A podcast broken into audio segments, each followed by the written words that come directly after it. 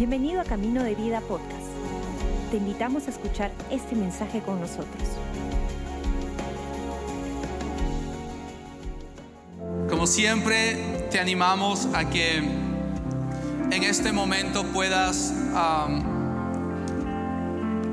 podamos juntos realmente uh, prestar atención a lo que Dios quiere hablarnos a cada uno de nuestros corazones, a cada una de nuestras vidas. ¿Cuántos saben?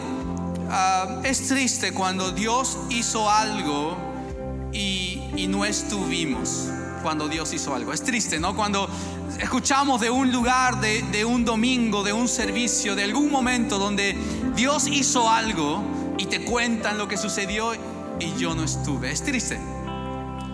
Pero ¿sabes qué es más triste? Es estar donde Dios está, pero irnos como si no hubiera estado.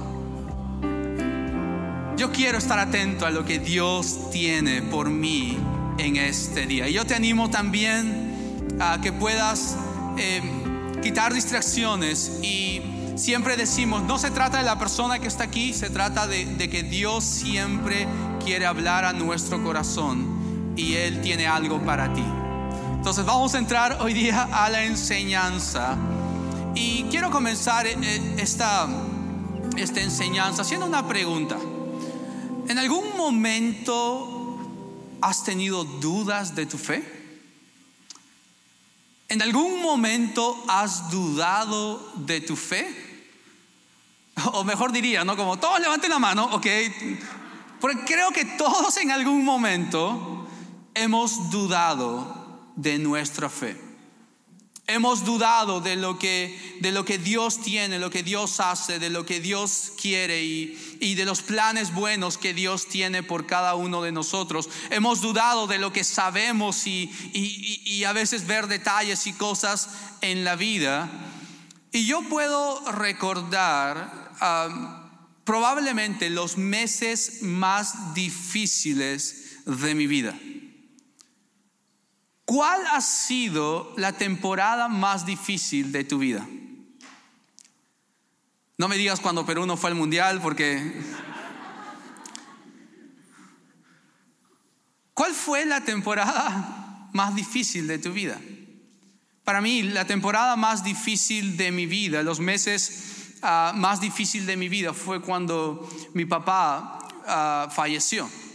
En el año 2017, en enero, 8 de enero, mi papá falleció, pero fue difícil su partida, pero fue difícil también ah, la jornada con su enfermedad. Él tenía cáncer y por un año aproximadamente estábamos luchando con él a través de esta enfermedad. Y fue, de hecho, una temporada difícil, pero fue difícil el, el transcurso de estos meses con él. Yo vi la gracia de Dios de permitirme estar con él en este año antes de su partida.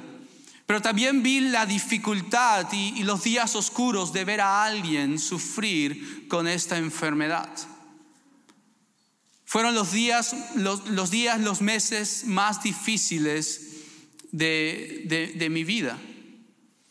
Porque ves a alguien que amas, Probablemente alguien que te ama y te ha amado y te ha cuidado y ha provisto y ha hecho lo mejor en su vida por ti y tú quieres devolverle lo mejor, pero sientes que estás atado de manos de poder darle lo que te dieron.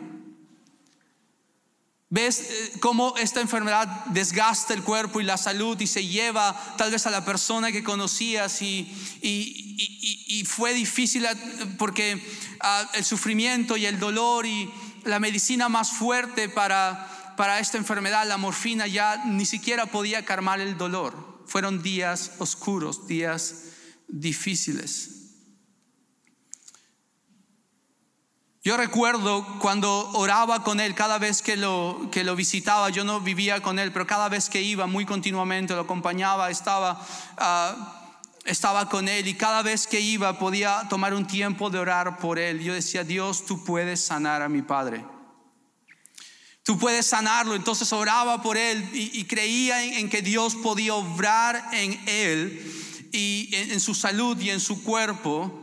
Pero fue tan difícil esta, esta, este, esta, temporada de la enfermedad que las últimas semanas, cuando yo lo veía sufriendo y desgastado, mi oración cambió y no fue Dios sánalo, sino mi oración fue Dios, llévalo a tu presencia. ¿Cuáles son días oscuros para ti? Y lo que estaba recordando también es que unos cuatro meses antes, en septiembre del 2016, cuatro meses de esto, hubo un tiempo en la iglesia, lo que llamamos una noche de ordenación y, licenciamiento de pastores y ministros, es donde ah, como iglesia podemos ah, ver la mano de Dios sobre personas llamados al ministerio y hay un grupo de pastores que oran y los separan para el ministerio. Y yo era uno de ellos, me ordenaron como un pastor de aquí, de esta, de esta nuestra casa, entonces como, como un tiempo especial. Y también hubo un tiempo de dar una profecía de parte de, de ah, ah, invitados de la casa de nuestro pastor. Entre ellas estaba la, pastora Rita Evans, que era pastora de nuestros pastores. Y ellos llegaron y comenzaron a orar por nosotros. Y yo recuerdo que entregaron una palabra a mí en, ese, en esa noche. Y, parte de todo lo, lo, que me pudieron decir, me dijeron, tú tienes un deseo de orar por los enfermos. Ora por ellos. Ora por los enfermos. Tienes ese deseo, tienes ese corazón. Ora por las personas, por sanidad. Cuatro meses después, al ver la, partida de mi padre, lo último que quería hacer era orar por alguien. Dejé de predicar, de hacer lo que normalmente hacía por meses. yo vivo solo entonces fue, fueron días de, estrés, fueron días de tristeza, fueron días de, depresión, fueron días donde me enfermé, salieron eh, en mi estómago como heridas por, la, ansiedad, por el estrés, por todo eso. Entonces bajé como 10 kilos en, un par de meses y ah, fueron días oscuros en ese tiempo.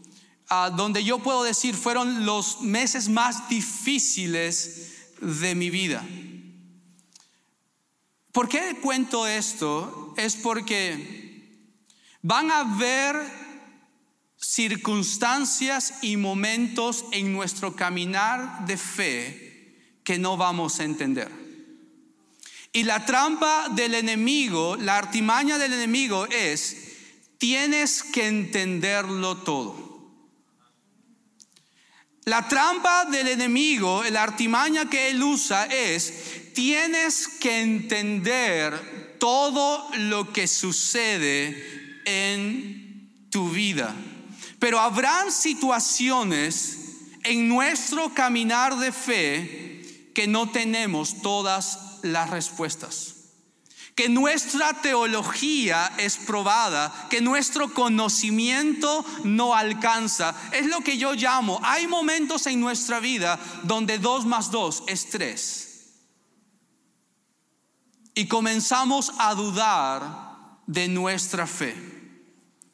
Comenzamos a dudar de nuestro Dios, comenzamos a dudar de nuestro cristianismo, comenzamos a tener dudas cuando pasamos tiempos difíciles, como la pérdida de alguien, como en mi caso. Cuando alguien parte y estabas creyendo y, la palabra dice que podemos orar por sanidad y que Dios sana el día de hoy, pero como, como alguien parte y estabas orando por, por, por alguien y parece que Dios no escuchó, parece que Dios no obró, parece que Dios te ignoró. ¿Qué pasa cuando te, casas con alguien y, te casas con la ilusión de cualquier matrimonio que se casa para toda la vida y después en tu historia sucede un divorcio? Que mueve tu piso, mueve tu, tu, relación con Dios, mueve lo que sabes de Dios, porque, porque viene esto a veces sin, sin darnos cuenta o sin poder controlarlo? ¿Qué pasa si, si, si hay traición en algún momento en la vida? Cuando estabas haciendo negocios con alguien que también era creyente, pero al final termina engañándote. ¿Qué tal si tenías una relación con alguien ilusionado de casarte o ilusionado de casarte y al final termina traicionándote? ¿Qué pasa si estás orando por tantos meses por tener un bebé o has perdido un bebé y, la, la tristeza de tener esta pérdida te consume? ¿Qué pasa cuando tratamos de ser generosos y fieles con, con, nuestro dar a Dios porque queremos ser generosos y estamos en la bancarrota y estamos tan, tan, tan bajo en nuestras finanzas que no tenemos nada? ¿Qué pasa cuando perdemos a alguien? ¿Qué pasa cuando en nuestro, nuestro hoy es movido por las circunstancias? ¿Has tenido, tienes dudas de fe?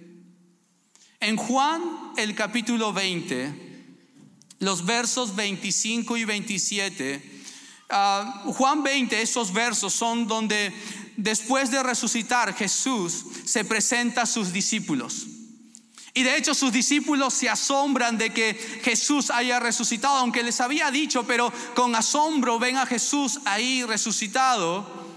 Pero después Jesús se va y llega Tomás. Y le dicen, Tomás, Tomás, hemos visto a nuestro Señor resucitado. ¿Y qué dice Tomás? ¿Naranjas?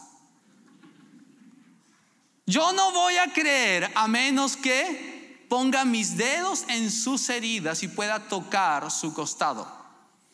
Y se presenta Jesús delante de Tomás y le dice, Tomás, mira, toca mis manos, mira, toca mis heridas.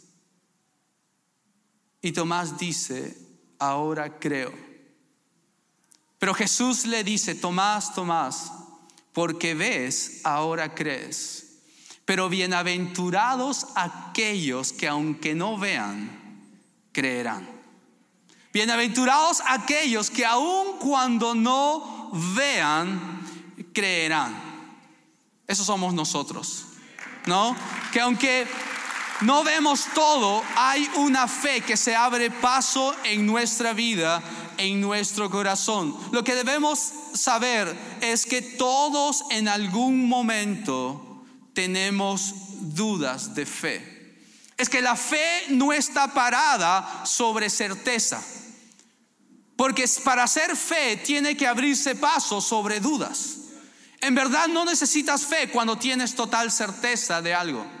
No necesitas fe cuando estás convencido 100% de algo. Fe está parado sobre duda, sobre incertidumbre, pero la fe se abre paso aún en esos tiempos de incertidumbre. Número dos, Jesús no se ofende de tus dudas. Jesús no se ofende de tus dudas. No le dijo, Tomás, qué mal, ya, ya despedido. No serás más un apóstol, despedido Tomás. No, le dijo, ven Tomás, toca mis manos, toca mis heridas. Lo que me encanta a veces, muchas veces, cuando tenemos dudas, Jesús no nos hace de lado, Jesús se presenta. Y esas dudas terminan siendo muchas veces nuestras más grandes certezas. Jesús no se ofende de nuestras dudas. Lo verdaderamente importante no es si tienes dudas, lo verdaderamente importante es dónde buscas tus respuestas. Cuando tienes dudas, no es tan importante las dudas, sino dónde buscas tus certezas. Cuando tengas dudas, si, si buscas tus respuestas en lo que dice el mundo, en lo que dice la sociedad, en lo que dicen otros amigos, ¿dónde buscas tus respuestas? El problema no es tener dudas, sino dónde encontramos nuestras respuestas. En los amigos, en la sociedad, en lo que conocemos, en lo que sabemos, en lo que sentimos, ¿dónde encontramos nuestras respuestas? El enemigo quiere que nosotros queramos que lo entendamos todo. Pero una de las cosas que Dios nos ha dado, lo podemos encontrar en Filipenses el capítulo 2, versos 6 y 11 uno de mis versos que me encantan, los tengo mucho en mi cabeza, en el corazón. Filipenses 2, versos 6 y 11 son los versos que dice que hay este mismo sentir que hubo en Cristo Jesús, quien no estimó el ser igual a Dios como algo a que aferrarse, sino que se despojó de sí mismo y tomó la forma de hombre y se hizo esclavo y se humilló hasta lo sumo. Y por eso Dios lo exaltó y le dio un nombre que está por encima de todo nombre. Y bajo este nombre toda rodilla se doblará y toda lengua confesará que Jesús es el Señor. ¿Qué estoy diciendo con estos versos? ¿Cuántos aquí nos gusta ir al cine? ¿Cuánto le gusta ir al cine? ¿No? Ah, si no tienes tu mano levantada, Dios te perdona, no te preocupes. Pero a todos nos gusta ir al cine. ¿Y cuánto les gusta esas películas de la vida real, no? ¿Y cuánto les gusta esas películas de aquellos que eran tal vez muy pobres y, llegaron a ser muy ricos? O aquellos que eran muy pequeños y llegaron a ser grandes. A todos nos gusta la historia de alguien que fue levantado. Pero la historia de Jesús no es esa historia. La historia de Jesús es la historia del más grande creador del universo que se hizo pequeño. Y uno de los más grandes regalos de Dios para ti y para mí es una relación personal con Él. Quiero que pienses en esto. El creador de todo lo que existe, el que sostiene el universo en su mano, también puede ser alguien que conversa contigo cara a cara. El más grande, uno de los más grandes regalos de nuestra fe es una relación personal con Jesús. Una relación personal con Jesús. En la temporada de, la partida de mi, de mi papá, fueron días oscuros, yo vivo solo. Ah, no tengo problema con vivir solo, soy de aquellos que, se, se, gastan con gente, soy de aquellos que se llenan solos, ah, soy de aquellos que no hablan mucho, que soy más tímido, callado, soy introvertido. Antes era el campeón mundial, ahora ya he cambiado un poquito, pero, pero soy de aquellos que vivir solo está bien. Uh, soy de aquellos que come solo, ¿Va al cine solo? Sí tengo amigos, sí tengo amigos, pero no tengo problemas con, ir solo. Ah, pero esos días difíciles, días oscuros después de, partir, la partida de mi papá y de, estar enfermo y no cargar a mis hermanas porque había sido un tiempo difícil, ahí eran tiempos difíciles con, conmigo. Ah, con dudas, con preguntas, con cuestionamientos. Dios, si tú sanas, ¿por qué no sanaste a mi papá? Dios, si tú eres bueno, ¿por qué no obraste ahí con mi papá? Y hay dudas que vienen a la cabeza, al corazón y quieren hacer su lugar. Y estaba ahí en tiempos oscuros, pero yo puedo decir, esos días oscuros, para mí, los días más difíciles de mi vida, también fueron los días donde conocí a Jesús de una manera como nunca antes lo había conocido. Porque el enemigo te dice, busca respuestas. Y yo me acerqué a Jesús buscando respuestas. ¿Por qué mi papá falleció? ¿Por qué no estabas conmigo? ¿Por qué no me ayudaste? ¿Por qué no lo sanaste? ¿Por qué si dices que puedo orar por enfermos? ¿Por qué no hiciste algo? Yo fui con preguntas a Jesús. Y Jesús no contestó mis preguntas. Yo sentí literalmente en esos días que Jesús me dio un abrazo. Y sabes qué? Cuando buscamos preguntas, nunca serán suficientes las respuestas. Pero cuando buscas a Dios y Él te abraza, las respuestas ya no son necesarias.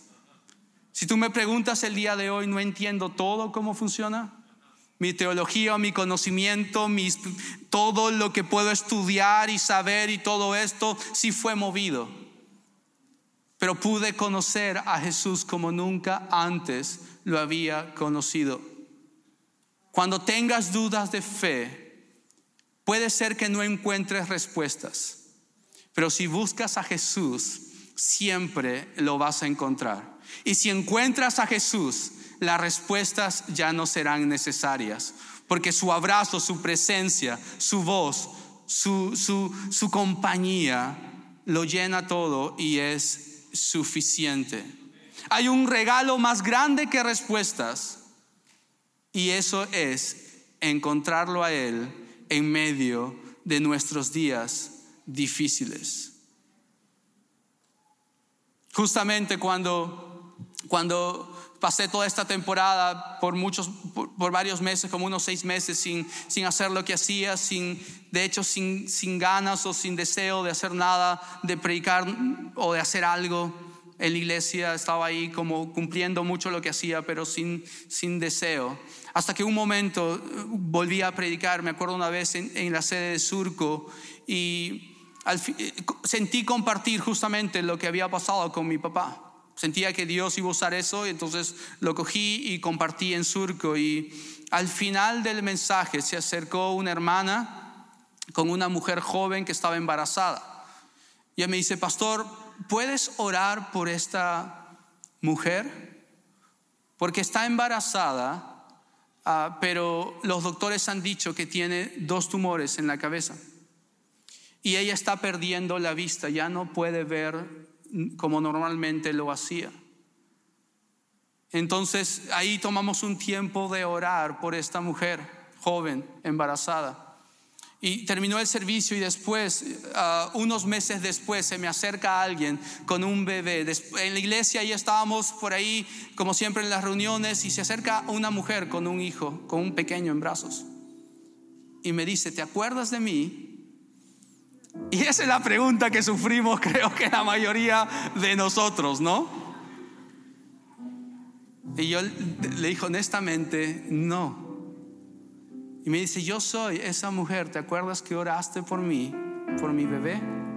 Los médicos decían que era mejor abortar y era mejor concentrarse con las quimios y todo por, por esto, pero mira, ahora tengo mi bebé.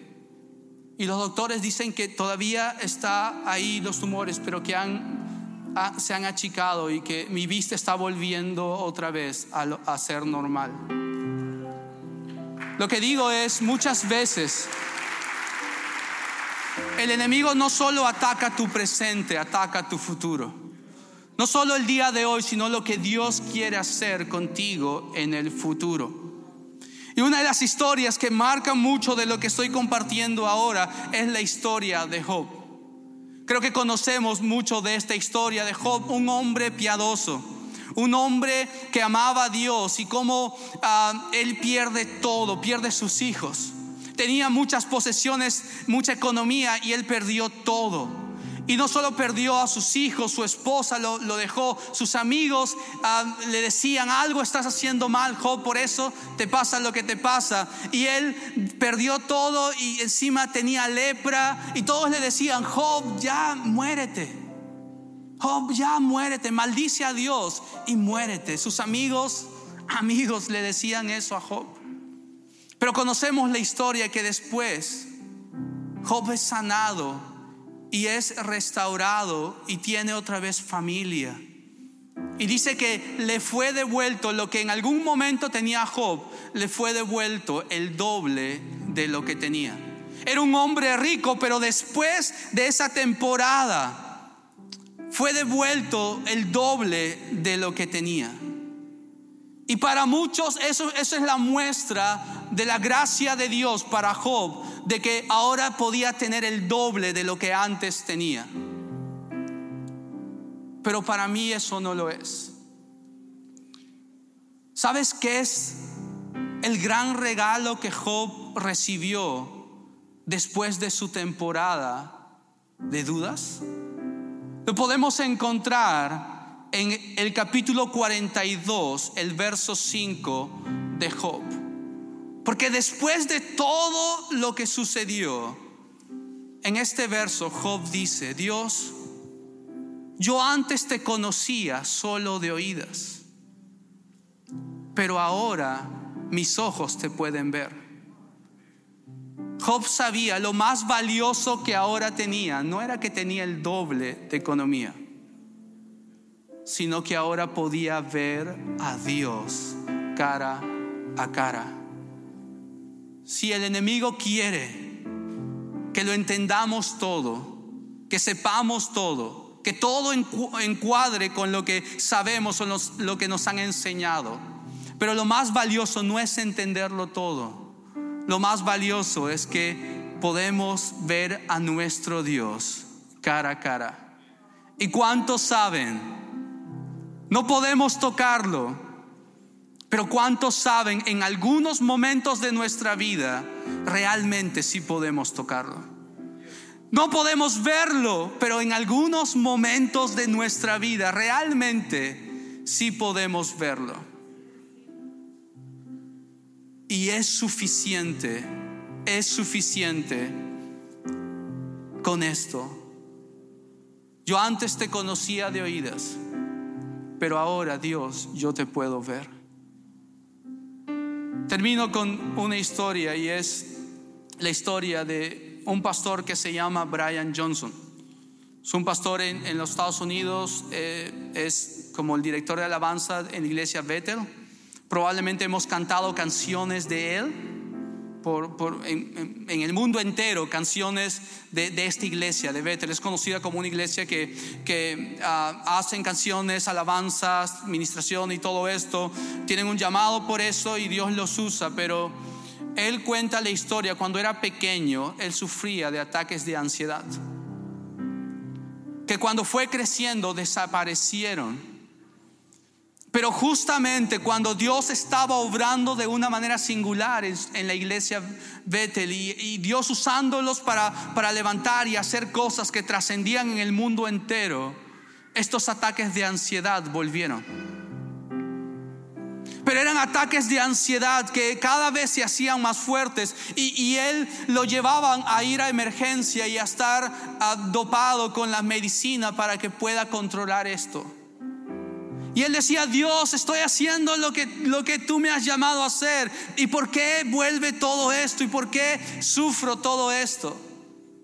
Hasta que un día de, esta temporada tan oscura por él, él estaba, estaba yendo a su casa, estaba manejando y, y dice que él ya no pudo más y vino un ataque de ansiedad que lo tumbó al piso y no podía moverse era como el corazón latiendo a 100 por hora y, todo, todo el cuerpo sufriendo esto.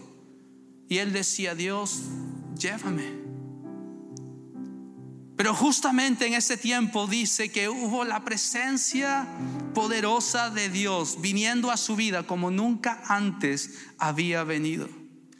Y él sintió a su Jesús ahí de una manera tan palpable y tan real ahí. Y él al final, él dice una frase y él dice, considera un regalo cuando Dios se vuelve tu única opción. Porque cuando Dios se vuelve tu única opción, es cuando Dios se vuelve real. Considera un regalo cuando Dios es tu única opción porque cuando Dios es tu única opción, es cuando Dios se vuelve real. Él escribió un libro, se llama en español, es Cuando Dios se vuelve real. Ahí cuenta un poco de su historia y su travesía. Pero el más grande regalo por mí es que puedo tener a Jesús cara a cara. Es poder conversar con Él es poder sentir su presencia. es poder estar acompañado, es poder sentir a Él en los tiempos de soledad, en los tiempos oscuros. Jesús está ahí. Jesús está ahí. Jesús está hablando, Jesús está abrazando, su presencia nos rodea. Si tú estás aquí, atravesando días oscuros, tratando de entender por qué pasó, por qué pasa, probablemente no encuentres respuestas, pero siempre puedes encontrar a tu Jesús. Está ahí contigo, está ahí a tu lado. Tal vez ha pasado algo en tu historia en un tiempo atrás.